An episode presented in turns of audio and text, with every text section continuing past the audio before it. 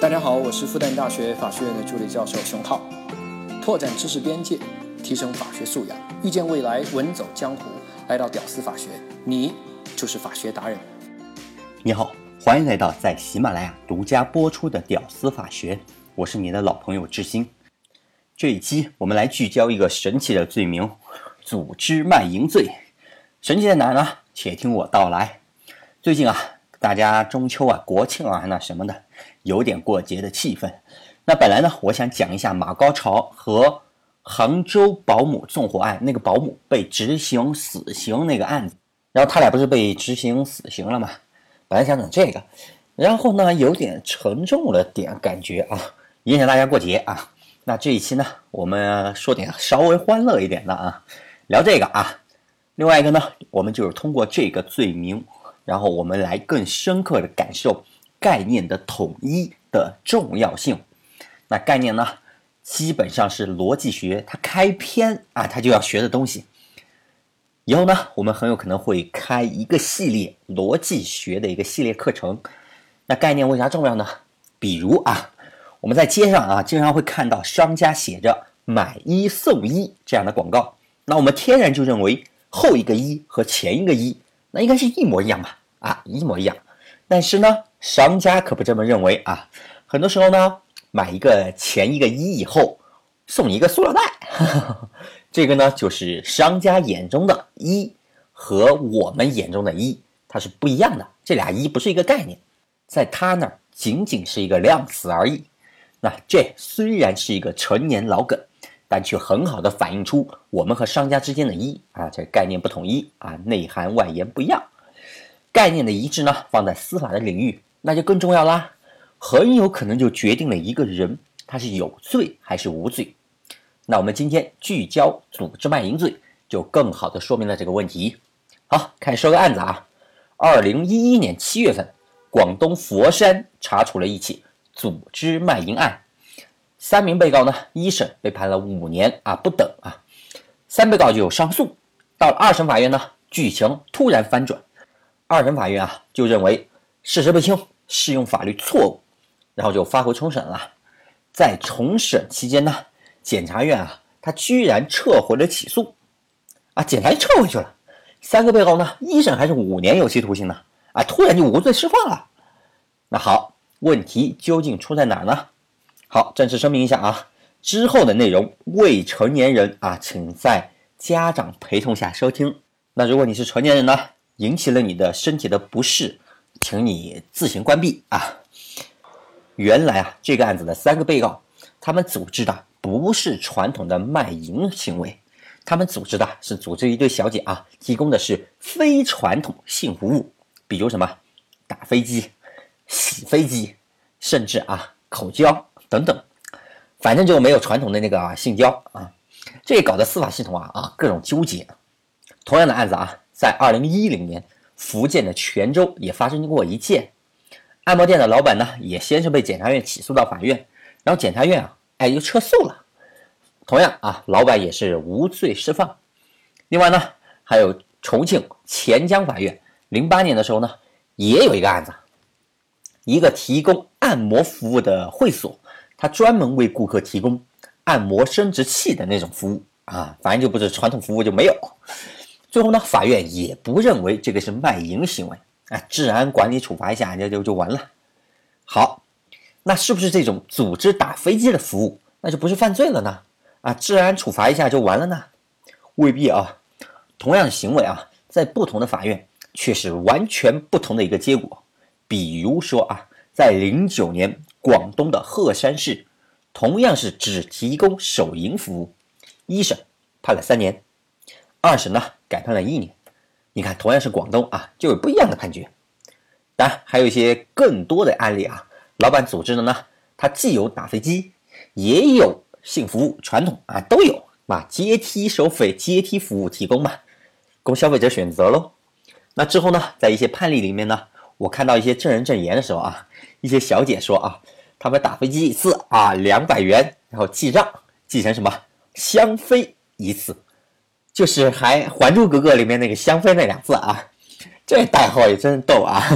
分钱的时候呢，有的时候呢是五五开，有的时候四六开，老板四啊，具体看老板为人。你看啊，咱们看判例还能看到这种社会实践知识，是吧？连行情都了解了。当然，我们是带着批判的眼光啊看这些判例的啊。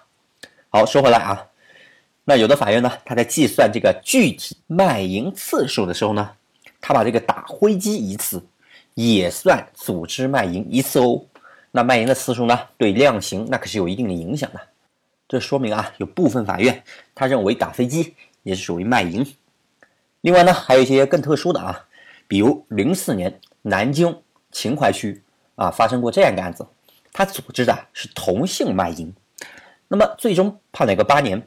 当然，这个男男卖淫啊，现在争议没那么大了啊。我们重点啊，就看打飞机这事儿算不算卖淫。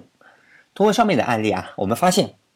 出现了同案不同判的情况，做一个不恰当的比喻啊，如果司法圈有一个词和医疗圈重大医疗事故相对应的话，那我觉得这啊就相当于重大司法事故了。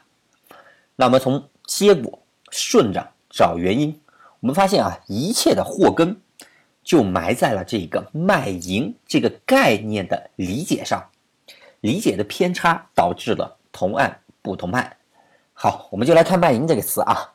先从常规词义开始，我们看现代汉语词典啊怎么说。这上面写啊啊，将卖淫啊，它解释为了妇女出卖肉体的行为，有点笼统。这手淫算不算出卖肉肉体啊？这好，貌似解释不了啊。我们再来看这个二十世纪韦氏字典，将卖淫它定义为了妇女。为了钱财从事和不特定的男人性交活动，哎，你看韦氏它就具体了很多啊。按照韦氏的说法啊，那手淫当然不算这个卖淫活动啊，毕竟没有性交嘛。好，我们再看维基百科怎么说啊？维基百科把卖淫解释以出售性交、口交或手交等有性器官接触或者有性意涵的身体接触，那。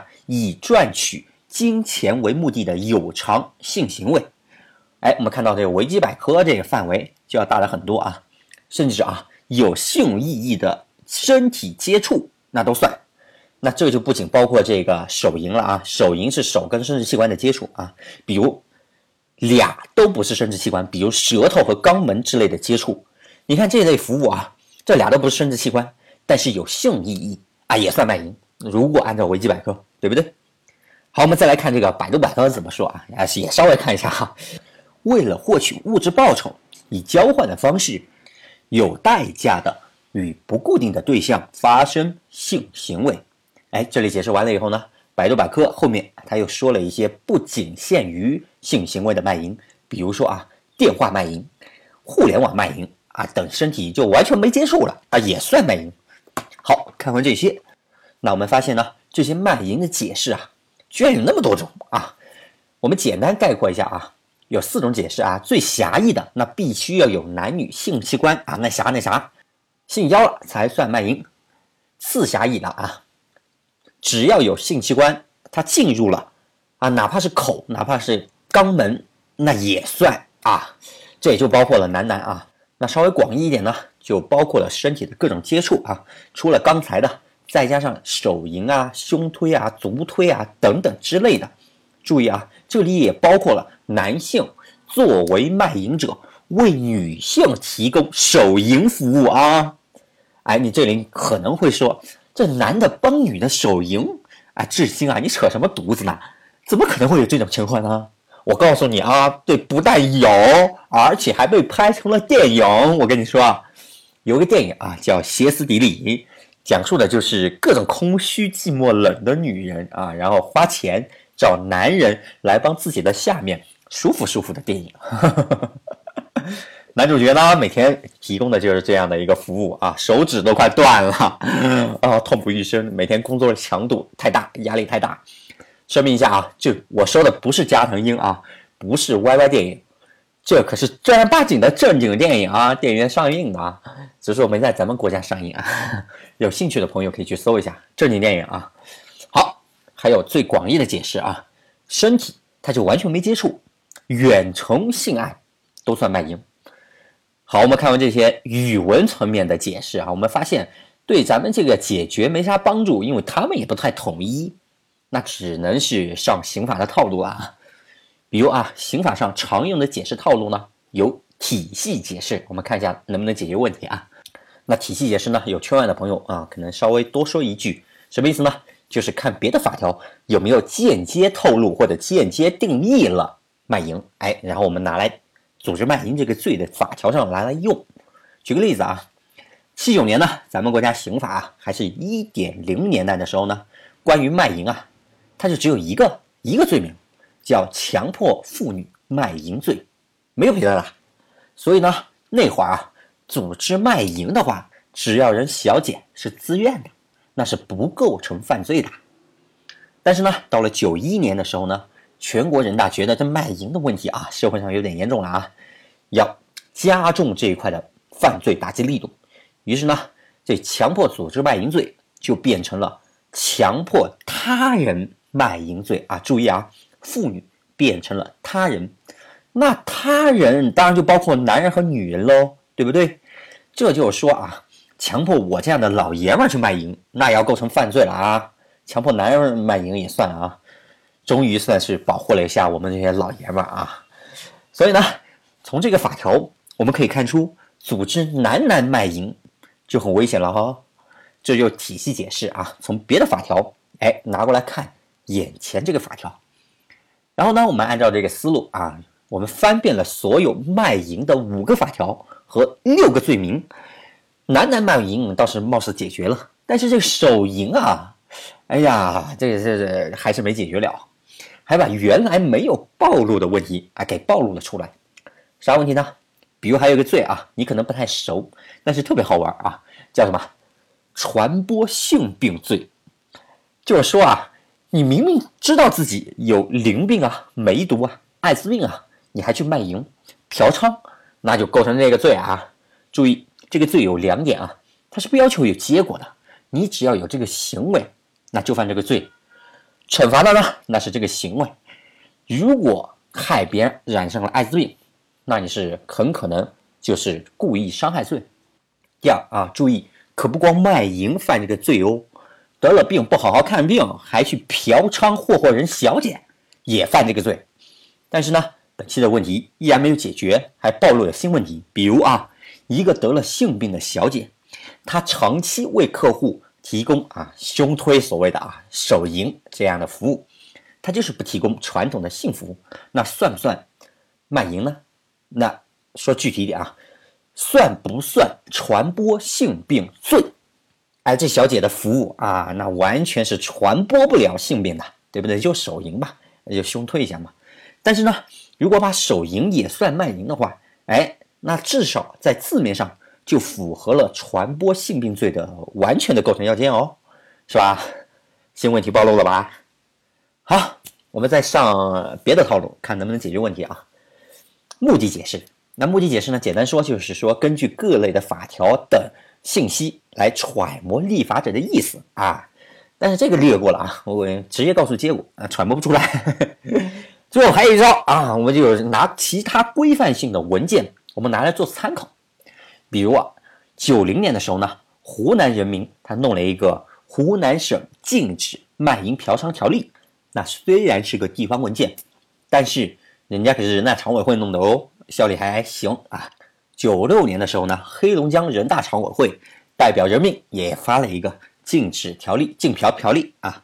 零四年，贵州人民也发过一个。零六年，重庆啊也发过一个，都类似的这几个条例啊，那基本上还是把卖淫都定义了一下，但是呢，他们的解释啊，基本还停留在哎呀老思想了，属于见识比较短的那种啊。人大常委会那些老人家是想不到年轻人居然还有那么多新花样的，那基本上就是按照常人的理解所写了，所以就必须要性交才算卖淫。好，然后我们看一下公安部的规定啊。零一年的时候呢，他回复广西公安厅的时候，一个批复当中啊，就比较有远见，他直接就写了啊，包括口淫、手淫，连鸡奸都算卖淫。不愧是中央的有关部门啊，见过大世面。看完公安、人大的态度，我们来看一下司法系统的态度啊。看两个高院，一个是浙江高院两千年审判指导意见三里面有写到啊，手淫、口淫不算卖淫啊，态度很清晰。另外一个呢是广东高院零七年的时候呢，态度也差不多，说啊，口淫、手淫。不宜作为犯罪论处。哎呀，不愧是沿海开放发达地方啊，对吧？见过世面。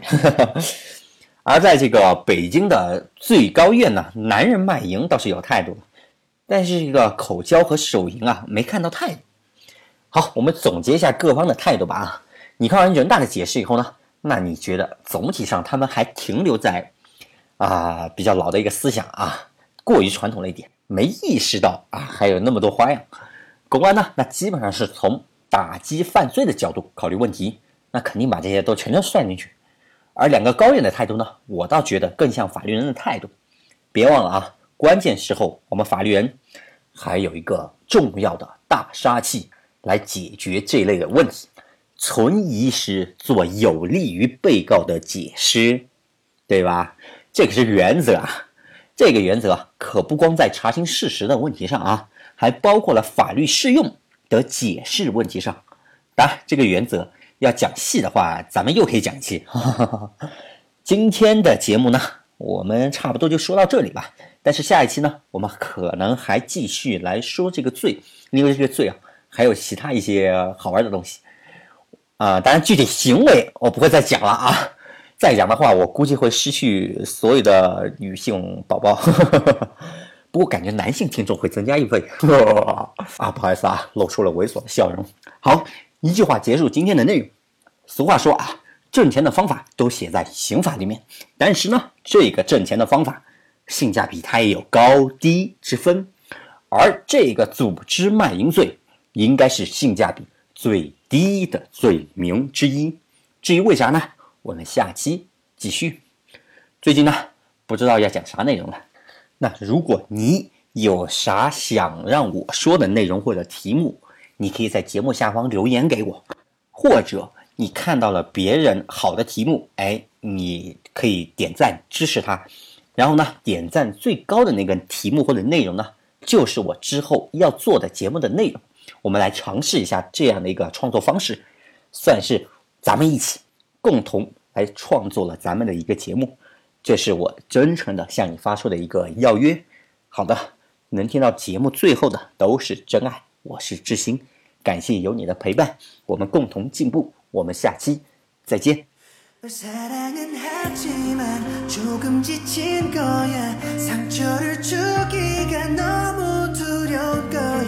착한 게 아냐 나 위해 그런 거야. 아직도 널 사랑한다는 거짓말. Oh. 넌 답을 원했지. 시작부터 결말은 미리 본 영화처럼 부담스러웠지. 넌 점점 더 빈틈없이 짜여진 스토리처럼 헤어지자